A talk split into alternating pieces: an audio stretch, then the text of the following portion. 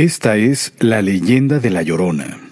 Al caer las noches con luna llena y nubarrones más negros que el abismo más profundo, todos los vecinos rápidamente cerraban puertas y ventanas, acostaban pronto a los niños y hacían plegarias para que esa noche fuera tranquila. El miedo que sentían mientras se acercaba la medianoche era insoportable. Se acostaban y algunos tapaban sus oídos con las cobijas y almohadas, ya que contaban las leyendas que la llorona podría aparecer en cualquier momento buscando a sus hijos y cobrando almas inocentes en venganza. Los ancianos sabían bien qué es lo que sucedía en esas noches lúgubres y llenos de miedo lo contaban a las generaciones siguientes. Les advertían que si llegaban a escuchar gritos, llantos y gemidos de ultratumba, jamás se asomaran a la ventana o a la puerta, ya que se trataba de la llorona que buscaba a sus hijos que había perdido. Los que decían haberla visto contaban que era una mujer de largos cabellos y vestida de blanco, que jamás mostraba su cara y se movía lentamente flotando en el aire, mientras lanzaba un grito aterrador y lleno de dolor diciendo,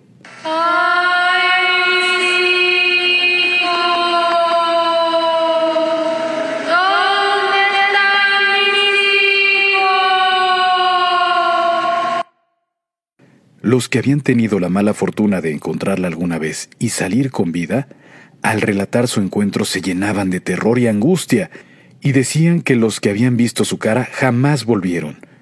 Cuentan que se llevaba su alma y nunca más se sabía de ellos. Una noche, como cualquier otra, Pancho estaba lejos de casa. De un momento a otro, el ambiente empezó a cambiar de una manera repentina.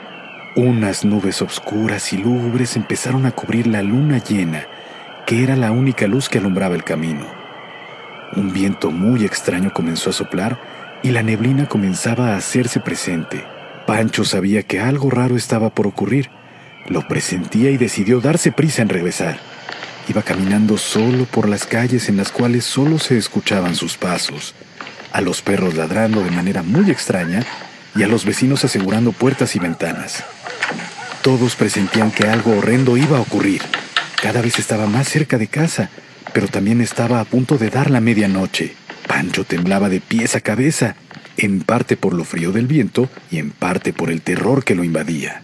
A lo lejos, justo al fondo de la calle, pudo ver que alguien se acercaba. Por un momento sintió alivio de no estar solo por la calle en esos momentos, pero mientras se acercaba, más se escuchaban sollozos y un llanto lleno de profunda tristeza. Era una mujer de largo cabello que se acercaba de manera directa a él.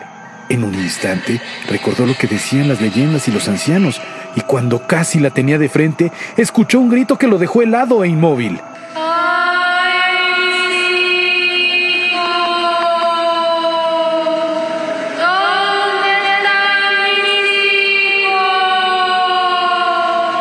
Sí, su peor pesadilla se había vuelto realidad. La llorona estaba frente a él. Pancho sabía que si quería salvar su vida y su alma, debía correr y no verla a la cara.